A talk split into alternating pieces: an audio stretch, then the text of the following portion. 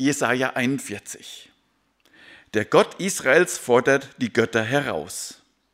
Der Herr sagt: Hör mir zu, lass mich reden, ihr Völker, bis hin zu den Enden der Erde. Nehmt eure ganze Kraft zusammen. Die Götter sollen vortreten und mir antworten. Ich habe einen Rechtsstreit mit ihnen. Wir wollen ihn vor euch austragen. Wer war es, der den Mann aus dem Osten auftreten ließ, ihn, der überall siegte, wo er hinkommt. Er unterwirft sich die Völker und entthront die Könige. Mit seinem Heeren treibt er sie vor sich her, wie der Wind den Staub oder die Spreu. Er jagt ihnen nach. Seine Füße scheinen den Boden kaum zu berühren. Niemand kann ihm etwas anhaben. Wer war es, der dies in Gang gesetzt hat? Der, der von Anfang an die Menschen ins Dasein ruft und die Geschicke der Völker lenkt. Ich war es, der Herr. Ich bin der Erste und bis zuletzt bleibe ich Herr über alles, was geschieht. Die Bewohner der fernsten Länder sahen, was geschah und zitterten vor Angst. Sie machten sich auf und kamen zusammen. Sie helfen einander und sprechen sich gegenseitig Mut zu. Sie machen ihr Götterbild fertig. Der Gießer glättet es mit dem Hammer und sagt zum Goldschmied, nur zu. Der Goldschmied hämmert den Belag auf und sagt, das hält. Und zuletzt befestigen sie, befestigt einer das Standbild mit Nägeln auf dem Podest, damit es nicht wackelt. Guten Morgen. Schön, dass die Reihen heute so voll sind und dass ihr alle hier seid und dass wir heute die Segnung von Amelie feiern dürfen.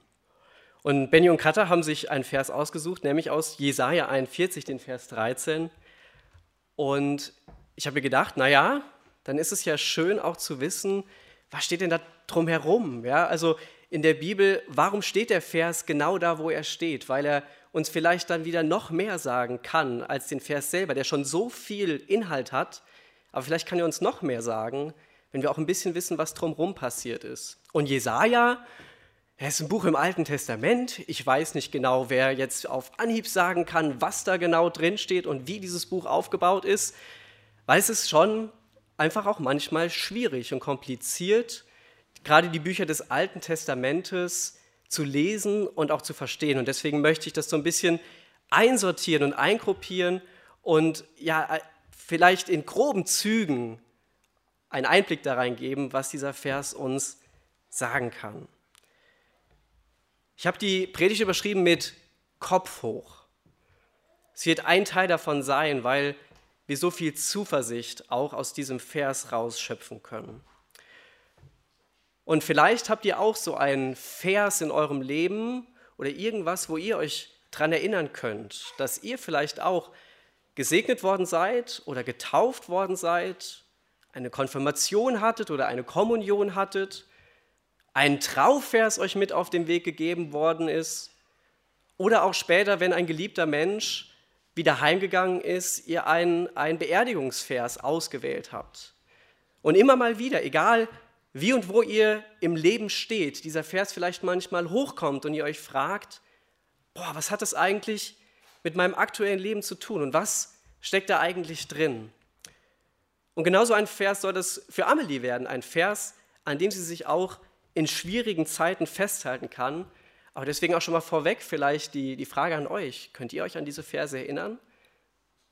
Aus eurem Leben? Und was machen die mit euch? Was für Zusprüche sind da drin? Denn ich bin der Herr dein Gott. Ich fasse dich bei der Hand und sage zu dir, fürchte dich nicht. Ich selbst, ich helfe dir. Ich habe das mal ein bisschen farbig gemacht weil ich das in diesen drei Farben einmal durchgehen möchte. Das eine, der eine Punkt ist, fürchte dich nicht oder Kopf hoch. Ich bin der Herrscher der Welt und des Universums. Ich bin der Herr, dein Gott. Oder anders, ich habe das Ruder in der Hand. Und das dritte, ich helfe dir. Ich fasse dich sogar bei der Hand. Ich lasse dich nicht im Stich. Ich kümmere mich darum, egal wie deine Umstände sind. Und genau diese Umstände, wo dieser Vers drinsteht, Genau da wollen wir einmal kurz uns nochmal rauszoomen und das große Ganze in den Blick nehmen und dann auf diesen Vers gucken. Jesaja ist ein sehr langes Buch. Es hat 66 Kapitel. Und Jesaja hat circa 700 vor Christus gelebt und war einer der, der großen Propheten der damaligen Zeit. Das heißt, Jesaja hat Dinge gesehen und Dinge aufgeschrieben, die sich in der Zukunft bewahrheiten werden. Und das tut er in den ersten, so 39 Kapiteln, indem er sehr viel ankündigt, was das Volk, was von Gott auserwählt wurde, Israel, nämlich alles nicht Gutes gerade macht und gegen Gott handelt und redet sehr viel über Gericht. Gott sagt, ich bin ein großer und gerechter Gott, aber ihr als mein Volk, ihr lebt gar nicht so, wie ich mir das vorstelle. Und der Jesaja hat den Auftrag gehabt, dem Volk Israel zu sagen, wenn ihr so weiterlebt, dann werden schlimme Dinge euch passieren, dann wird euch Gott dafür sogar bestrafen. Und eine dieser Gerichte war, dass das Volk Israel irgendwann zwischen 500 und 600 vor Christus in ein Exil geführt wurde, also aus ihrem Land weg nach Babylon. Das war etwas, was Jesaja schon angekündigt hatte, dass Gottes Gericht dafür ist, dass Israel sich nicht so verhält, wie Gott es für richtig hält, dass sie weggeführt werden. Und dann passiert etwas in diesem Jesaja-Buch, dass er, wenn ihr in der Schule gut aufgepasst habt, er jetzt Futur 2 sozusagen anwendet. Dass er nämlich ab dem Kapitel 40 auf die Dinge guckt, die geschehen sein werden, die schon vollendet sind. Weil dann dreht er den Blick so ein bisschen der Jesaja lebt eigentlich vor der Zeit, wo dieses Exil, wo diese Wegführung passiert. Aber ab diesem Kapitel 40 redet er so, als wäre diese Wegführung schon längst passiert. Und das ist manchmal von dem, wie man dieses Buch liest, macht es so ein bisschen schwierig. Also wichtig ist einfach diesen Schnitt ab 39 und ab 40 ist quasi so ein bisschen die Rückschau. So nach dem Motto, und seht ihr jetzt, jetzt könnt ihr zurückgucken, was alles passiert ist und jetzt kann es für euch Sinn ergeben. Und das macht das manchmal so ein bisschen kompliziert, gebe ich zu. Ich hoffe, ihr könnt mir folgen, dass wir jetzt in dem Teil sind, wo Jesaja eine Prophetie hält, aber trotzdem zurückblicken kann und sagen kann, das ist schon passiert, obwohl es noch kommen wird. Und deswegen habe ich auch diese Textlesung gewählt, diese ersten sieben Verse, die das so ein bisschen einsortieren, aber wo man auch nicht wenn man so ein bisschen drumherum reißt, das einsortieren kann, nämlich, dass es hier darum geht, dass Gott antwortet auf das Anklagen des Volkes, hey, warum hast du das denn gemacht mit uns? Gott, wenn du doch unser Gott unseres Volkes bist, warum hast du uns weggeführt? Warum ist das denn nötig? Wo bist du denn? Wo warst du denn? Warum hast du das zugelassen, dass uns so viel Leid widerfährt, dass wir hier weg müssen? Du bist doch ein großer Gott, du bist doch ein Gott, der möchte, dass es uns gut geht. Wie passt das denn zusammen? Und vielleicht ist es auch eine Frage, die uns immer wieder beschäftigt in unserem Alltag, in unserem Leben, wenn du mit Jesus unterwegs bist und manchmal Dinge, Lebenseinschnitte passieren, wo wir uns fragen, wie kann Gott das zulassen? Wie kann das sein? Und ich denke auch, dass die Israeliten sich damals gedacht haben, wie kann das halt eben sein, dass wir sogar weggeführt werden müssen, dass, dass das Gericht, dass die Strafe dafür gerecht sein muss in irgendeiner Form, dass sie sogar ihr eigenes Land verlassen. Aber Gott antwortet hier in diesen ersten sieben Versen, indem er sagt, wer war es denn, der den Mann aus dem Osten auftreten ließ? Dieser Mann aus dem Osten, das ist mit hoher Wahrscheinlichkeit der König Kyros, der dafür gesorgt hat, dass dieses Exil, diese babylonische Gefangenschaft, wo das Volk Israel hingeführt wurde, beendet werden konnte. Wer war das denn, der am Ende dafür gesorgt hat, dass eure Gefangenschaft beendet worden ist? Ja, es war der persische König, aber wer hat denn eigentlich dafür gesorgt, dass der persische König das beendet? Wer steht denn noch eine Ebene darüber, über dem, was in der Welt eigentlich passiert? Oder im Vers 4, wer war es, der dies in Gang gesetzt hat? Der, der von Anfang an die Menschen ins Dasein gerufen hat und die Geschicke der Völker lenkt. Ich war es der Herr, ich bin der Erste und ich bin zuletzt und äh, bis zuletzt bleibe ich der Herr über alles, was geschieht. Gott benutzt diesen Perserkönig, um die babylonische Gefangenschaft zu beenden. Es ist nicht der Perserkönig selbst, der es, der es tut, sondern Gott hat auch in so einer Situation das Ruder in der Hand. Das Leben läuft nicht so, wie wir in unserer menschlichen Perspektive oft denken, wie es laufen soll.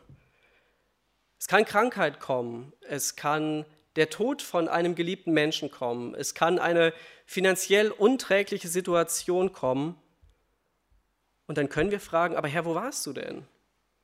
Weil es nicht so passiert, wie ich mir gedacht habe, wie mein Leben verläuft. Aber diese Verse können uns diese Zuversicht geben, dass Gott, wenn er sogar damals bei einer Wegführung oben drüber stand, auch in unserem Leben über allem die Kontrolle behält. Weil er an so vielen anderen Stellen in der Bibel uns zeigt, dass er der Schöpfer des Universums ist, dass er vor aller Zeit und nach aller Zeit ist. Wir sind an Zeit gebunden, aber Gott kennt die gesamte Vergangenheit und er kennt die gesamte Zukunft. Dann gibt es doch kaum jemand Besseren, von dem ich sagen kann, ja, der, der weiß wirklich, was in meinem Leben passiert ist und was in meinem Leben passieren wird. Und in Versen 5 bis 7 ist dann spannend, wenn Gott ausführt, ich war doch da die ganze Zeit, aber was machen die Menschen? Die Menschen suchen sich Schutz in Vers 6 bei sich selbst, gegenseitig und in Vers 7 bei anderen Göttern. Sie bauen sich aus Angst Götzen und kehren sich eben nicht um zu Gott, sondern suchen sich Alternativen. Vielleicht im Sport oder in einer Ausgleichsmeditation oder im Fernsehen gucken, im Binge-Watchen der neuesten Serien, keine Ahnung, was, was für euch dieser Ausgleich sein kann, aber es sind Dinge, die einen höheren Stellenwert einnehmen in unserem Leben als Gott selber. Und diese Statuen und das wackelt alles und wenn ich in mich selbst hineinhöre, dann weiß ich auch, dass diese Alternativen zu Gott irgendwie keine echten Alternativen sein können, aber ich möchte das vielleicht auch nicht wahrhaben. Ja, ich finde dieses Bild ganz schön am Ende, dass dieses Standbild mit Nägeln an dem Podest festgemacht worden, aber es wackelt sogar. Also es ist, es ist, es ist so unperfekt und eine so kleine Attrappe, dass noch jemanden braucht, der das nochmal noch mal festmacht. Und das funktioniert eben an dieser Stelle nicht, weil Gott eben sagt, dreht euch um, guckt hin, wer über dem ganzen weltlichen Geschehen steht. Und das bin eben ich. Wohin gehen wir bei Gefahr. Die fremden Völker gehen zu, Gott, zu Götzen. Und wohin gehen wir heute? Wohin können wir uns gehen? Und welche Antwort gibt uns aber auch damals schon Jesaja, wohin wir gehen können und welche Zusagen dahinter stehen? Jetzt komme ich zu dem Vers, der wirklich um diesen Vers 13 steht, die Verse 8 und 9. Der Herr sagt, Israel, du Volk Jakobs, das ich erwählt habe, damit es mir diene, du Nachkommenschaft meines Freundes Abraham. Du weißt, aus den fernsten Winkeln der Erde habe ich dich gerufen und herbeigeholt. Ich habe zu dir gesagt, du stehst in meinem Dienst. Ich habe dich erwählt und ich habe dich auch jetzt nicht verstoßen. Ich habe dich erwählt, dass du mir dienst. Warum das denn? Warum soll ich denn dienen? Aber dieser Israel, mein Knecht, steht da auch. Es ist eigentlich ein Ehrentitel. Weil ganz viele der großen Persönlichkeiten der Bibel, wie Abraham, Mose, David, Hiob oder auch die Jünger von Jesus, die wurden so genannt. Und sogar Abraham wird hier genannt, meines Freundes Abraham. Das ist quasi noch eine, eine Stufe mehr. Gott sagt, ich rede jetzt zu dir und redet jetzt hier im Alten Testament eben zum Volk Israel. Und jetzt ist wieder die berechtigte Frage, ja, können wir das denn jetzt, was da zu diesem Volk Israel gesagt wurde, auf uns übertragen, die heute sagen, wir sind Christen, wir gehören zu Jesus. Und ich denke, ja, wir können diese, diese Verse auch auf uns anwenden, weil wir im Neuen Testament, also das, was zu Zeiten Jesu und danach passiert ist, Folgendes steht. Gehört ihr aber zu Christus, dann seid ihr Nachkommen von Abraham und als seine Erben bekommt ihr alles, was Gott ihm zugesagt hat. Also das, was dem Volk Israel damals galt, das gilt an Verheißung auch heute eben uns. Ich habe dich erwählt und ich habe dich auch jetzt nicht verstoßen. Das steht danach noch. Gott wird helfen, Gott wird Israel helfen. Und vielleicht ist das auch eine Vorhersage, die nach sogar unserer Lebenszeit ist, nämlich dass es darum geht, um die Endzeit, um die letzte Zeit, dass Gott Israel aus seiner, aus seiner Zerstreuung sammeln wird und wieder zu einem machen wird und zu einem machen kann. Und das sind die vier Verse, die jetzt im direkten Zusammenhang stehen. Und wenn ihr guckt, was in unserem, in unserem ähm, Segnungsvers steht, dass Gott eben Gott ist, der das Ruder in der Hand hat, der sagt, fürchte dich nicht und der uns bei der Hand fasst, dass das eben nicht nur in diesem Vers 13 steht, sondern eben auch drumherum. Fürchte dich nicht, ich stehe dir bei. Hab keine Angst, ich bin dein Gott. Ich mache dich stark. Ich helfe dir. Ich schütze dich mit meiner siegreichen Hand. Alle, die gegen dich wüten, werden im Schimpf und Schande dastehen. Alle, die dir dein Lebensrecht streitig machen, werden zugrunde gehen. Du wirst dich nach ihnen umsehen, aber sie nicht mehr finden. Alle deine Feinde verschwinden und werden zu nichts. Denn ich bin der Herr, dein Gott. Ich fasse dich bei der Hand und sage zu dir, fürchte dich nicht, ich selbst, ich helfe dir. Fürchte dich nicht, Israel, du Nachkommenschaft Jakobs. Auch wenn du so schwach und hilflos bist wie ein Wurm, den man zertritt. Ich, der Herr, ich helfe dir. Darauf gebe ich dir mein Wort. Ich, der heilige Gott Israels, bin dein Befreier.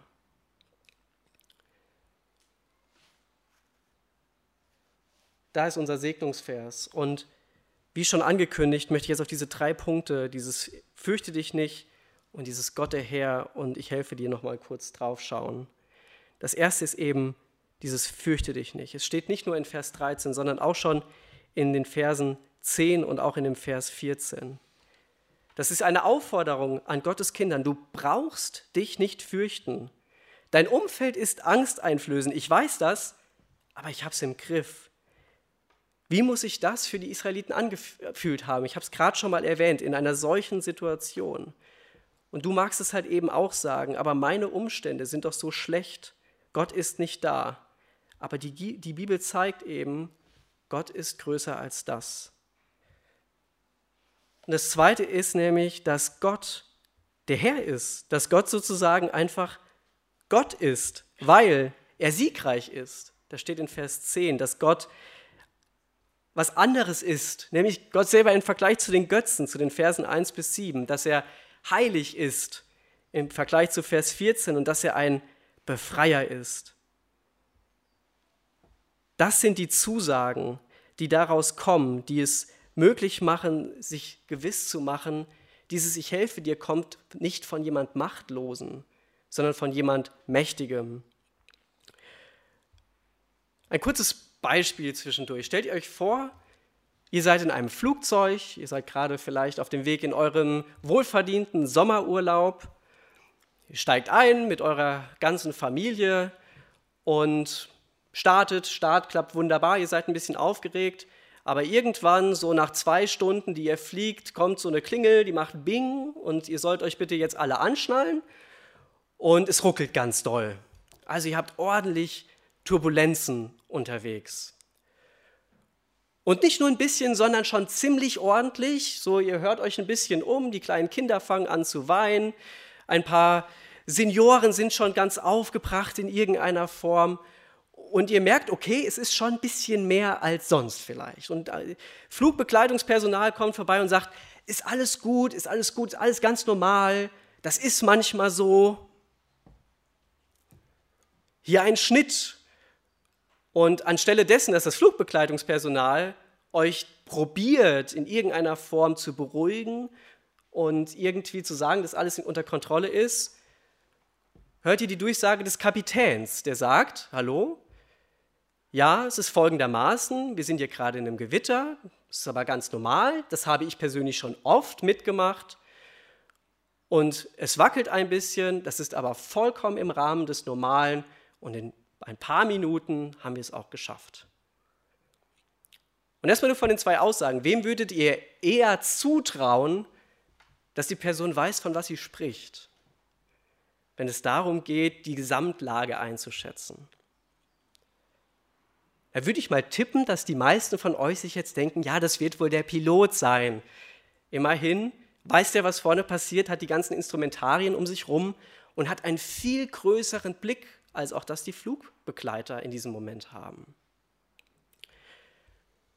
Und sich das vor Augen zu führen, dass wenn Gott in diesem Vers 13 sagt, ich bin der Herr, dein Gott, ich fasse dich bei deiner Hand und ich sage, fürchte dich nicht, dann sagt das nicht das Flugbegleitungspersonal, sondern dann sagt das der Pilot deines Lebens. Dann sagt das der, der über der Zeit steht, der allmächtig ist, der größer ist als das, was wir uns in unserem menschlichen Sein und menschlichen Wesen vorstellen können und erdenken können. Sich das vor Augen zu rufen, dass ein Gott, der sagt von sich, dass er heilig ist, das heißt, dass er keine Sünde bei sich haben kann. Und Sünde ist etwas, was etwas ist, was Gott nicht gefällt.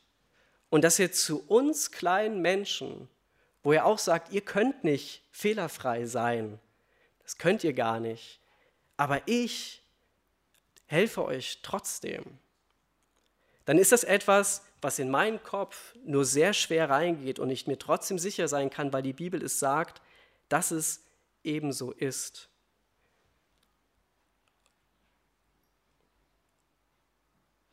Und das ist unbeschreiblich, wenn Gott, der mir hilft, dem, der geschöpft ist, Gott, der allmächtig ist, mir hilft, dem, der ohnmächtig ist, und Gott, der unendlich stark ist, mir hilft dem, der schwach ist. Und das tut er in unterschiedlichster Art und Weise und ganz bestimmt nicht immer so, wie ich denke, dass es richtig ist, wie mir gerade geholfen gehört. Ja, er sagt, ich mache dich stark, ich helfe dir, ich schütze dich. Ich habe die nochmal in nicht ganz so gut sichtbaren Lila, na gut, das kann man sehen, das Orange kann man nicht so gut sehen, ein bisschen hinterlegt. Es sind unterschiedliche Art und Weisen, wie Gott in meinem Leben oder in deinem Leben auftreten kann, wenn du Jesus in deinem Leben aufnimmst. Aber über eins können wir uns sicher sein, er tut es.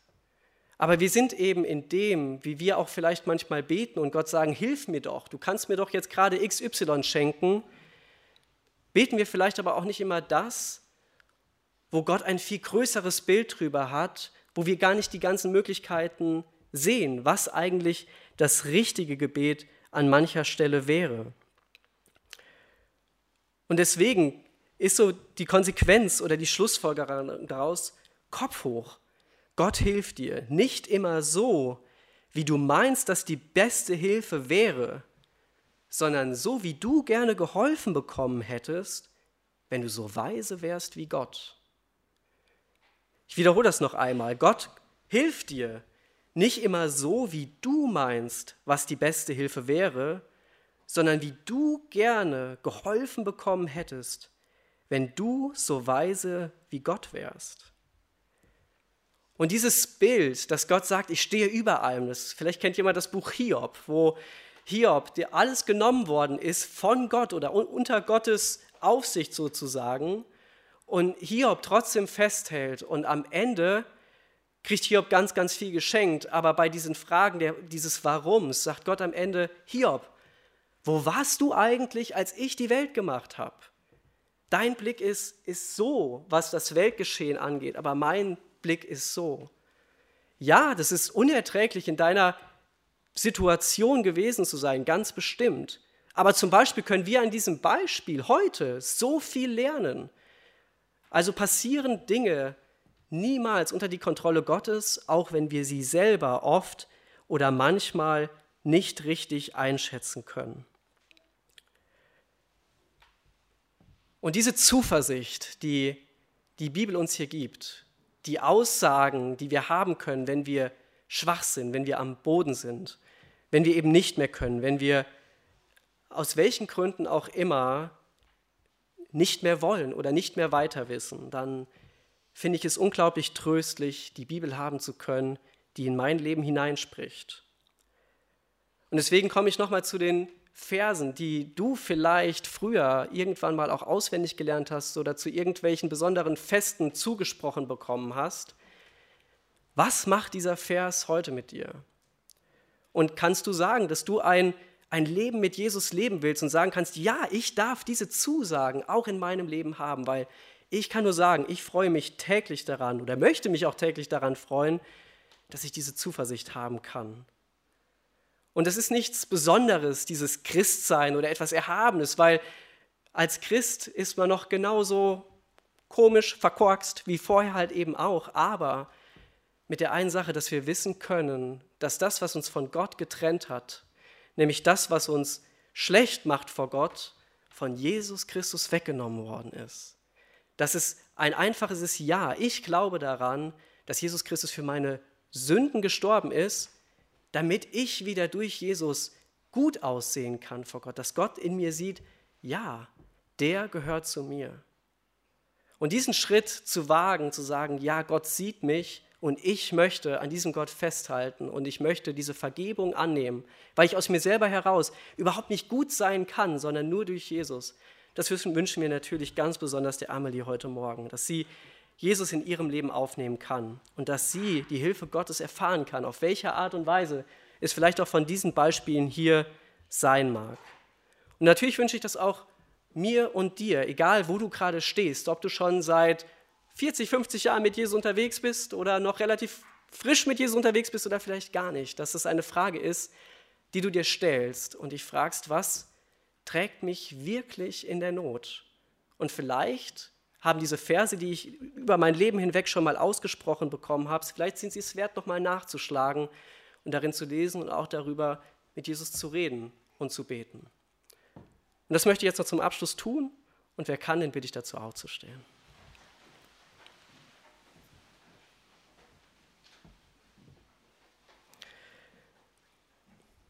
Jesus Christus, wir wollen dir Danke sagen, dass du ein lebendiger Gott bist und dass dein Wort lebendig ist dass wir heute Morgen einen Text betrachtet haben aus Jesaja, der so weit weg zeitlich von uns erscheint, aber doch, wenn man tiefer reinschaut, sehr, sehr viel mit unserem aktuellen Leben zu tun hat.